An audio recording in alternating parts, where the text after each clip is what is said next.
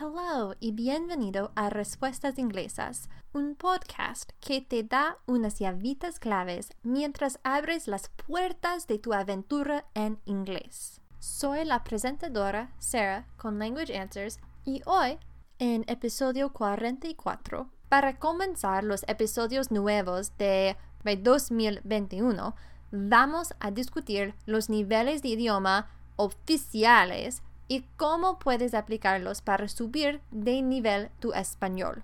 Este episodio de hoy es un poco largo y tiene muchos enlaces que por supuesto incluiré como una lista en las notas del podcast, así que prepárate, hay mucha información por ahí. Y después vamos a discutir para el Consejo Cultural una canción que acabo de descubrir que es fantástica. En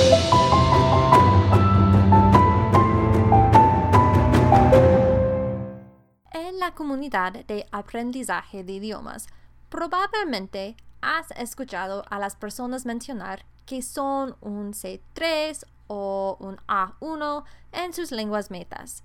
De lo que están hablando es de sus niveles de competencia en cualquier idioma que están tratando de aprender. A veces, las personas incluso serán súper específicas y llegarán a decir en qué niveles se encuentran en sus habilidades de lectura, de escritura, de expresión oral y de comprensión auditiva. Entonces, ¿qué significa y quién creó estos niveles lingüísticos oficiales? Conocido como MCER, Marco Común Europeo de Referencia para las Lenguas o CEFR en inglés, proporciona un marco algo global para medir la competencia del idioma.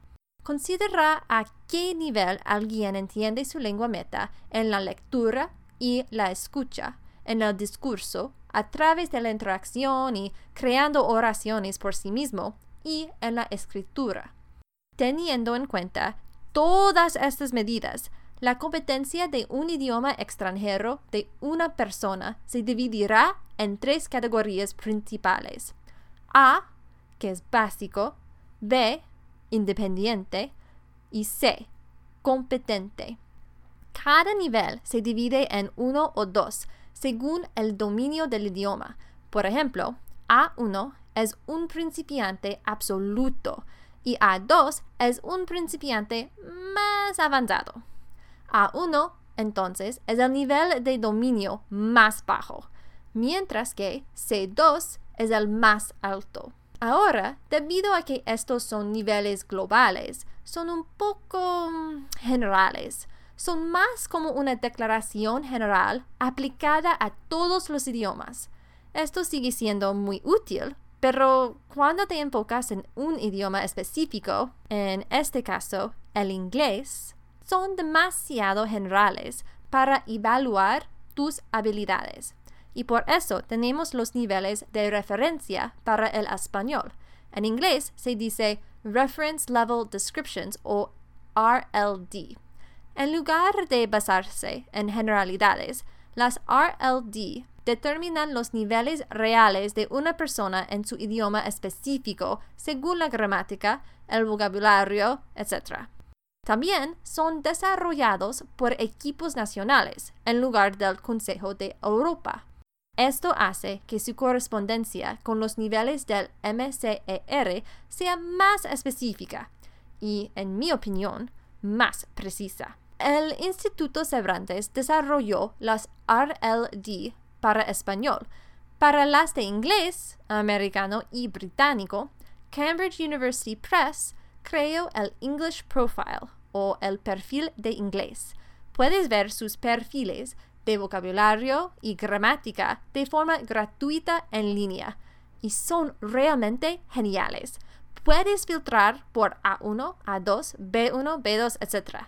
También produjo un folleto de información de verdad muy útil y he incluido los enlaces para versiones 1 y 1.1 que tiene información interesante sobre los niveles diferentes del MCER. Entonces, ¿Cuáles son los equivalentes ingleses para el MCER? Hay dos. Test of English as a Foreign Language o TOEFL, que es para hablantes no nativos, y Test of English for International Communication o TOEIC, para quienes deseen utilizar el inglés para comunicarse internacionalmente. También hay International English Language Testing System o IELTS, que es principalmente para académicos y se utiliza para trámites de visa o inmigración en países como Canadá y Australia. IELTS, sin embargo, utiliza su propio sistema de evaluación que no se ajusta del todo al MCER. Para obtener más información sobre esos tres, además de enlaces a recursos gratuitos para prepararte para los exámenes, visita el excelente artículo de FluentU sobre los equivalentes en varios idiomas del MCER y los recursos de estudio relacionados. Vale, ¿cómo subir de nivel tu inglés? Ya sea que estés planeando tomar un examen para el trabajo, estudiar en el extranjero o simplemente para tu educación personal, probablemente desees saber en qué nivel del MCER estás actualmente. No hay problema. Para obtener una guía de referencia útil, aunque un poco prolija, Consulta esta tabla de autoevaluación creado por el Consejo de Europa y he incluido unos enlaces para ver la versión en inglés o para ver las otras traducciones, porque, ah, ¿por qué no? También puedes utilizar la tabla del Consejo de Europa para autoevaluar tu nivel de hablar en tu lengua meta. O, y esta es mi opción preferida, puedes probarte con una prueba de nivel gratuita en línea. Hay varios por ahí en el artículo de FluentU, como el de Track Test o Bridge English. Estas pruebas en línea son una buena manera de averiguar en qué nivel es más probable que estés. También te ayudarán a determinar a cuál nivel de examen oficial debes hacer. Una nota Muchas veces estas pruebas requieren que envíes tu nombre y correo electrónico. Mirando adelante, ¿hay un nivel de MCER específico que deseas lograr? Cambridge University Press tiene una guía interesante sobre el MCER que tiene una estimación de la cantidad de horas que necesitarías dedicar al estudio de tu lengua meta para subir a cada nivel. Entonces, si estás contenta con el nivel de A1, necesitas cerca de 90 a 100 horas de estudiar. Para subir a A2, necesitas 180 a 200 horas. Para B1, necesitas 350 a 400 horas. Para B2, 500 a 600 horas para C1 700 a 800 horas y para C2 necesitas 1000 a 1200 horas. Esto, claro, es desde una perspectiva global, así que tengas en cuenta que dependiendo de su idioma nativo, aprender un idioma extranjero puede llevar más o menos tiempo.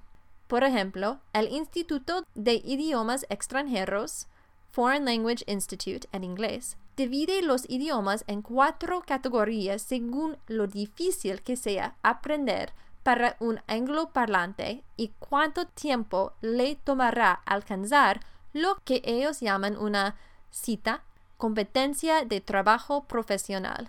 Fin de cita. Entonces, en categoría 1 hay idiomas como italiano o, lo que me sorprendió, noruego, tienes que estudiar 24 hasta 30 semanas o 600 a 750 horas en clase. Categoría 2, que incluye los idiomas como swahili o alemán, necesitas 36 semanas o 900 horas en clase. En categoría 3 hay idiomas como checo o farsi y necesitas 44 semanas o 1100 horas en clase.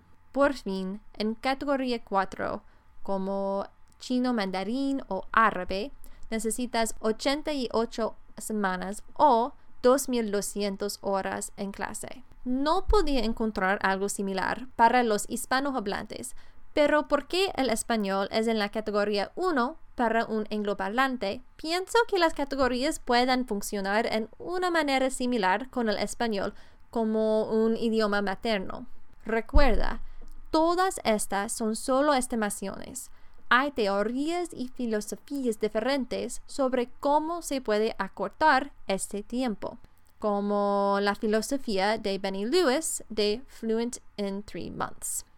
Este es todo para este episodio sobre los niveles oficiales del aprendizaje de idioma y en el próximo episodio de Respuestas Inglesas vamos a discutir los amigos falsos. Y ahora aquí es el consejo cultural de una canción fantástica.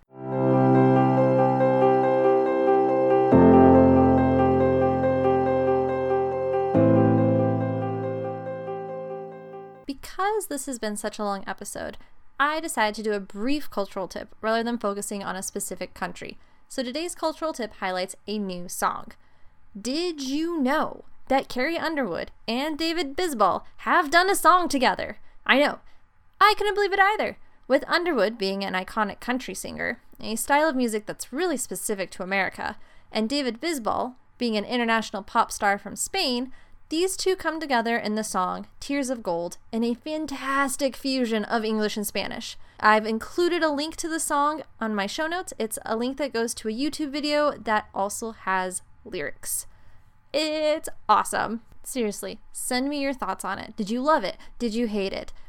Did you care not one iota for it, one way or the other? Send me your thoughts. I'd love to hear what you thought about this song.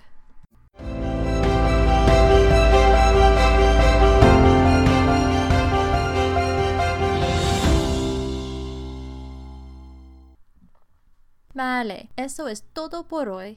Muchísimas gracias por escuchar y no olvides consultar las notas del podcast para los enlaces de los recursos utilizados para este episodio. Y si prefieres leer una transcripción aproximada del episodio de hoy, puedes visitar el blog de este episodio también. Me encantaría ayudarte con tu travesía de inglés. Así que si tienes preguntas de la cultura o gramática de inglés, necesitas una editora o nuevo contenido para tu sitio de web o aún una tutora, puedes contactarme a contact at languageanswers.com o visitar mi sitio de web para más información a www.languageanswers.com. Recuerda, Aprender un idioma es una travesía para toda la vida. Embrace it, enjoy it, and share it. Nos vemos en dos semanas. Hasta luego.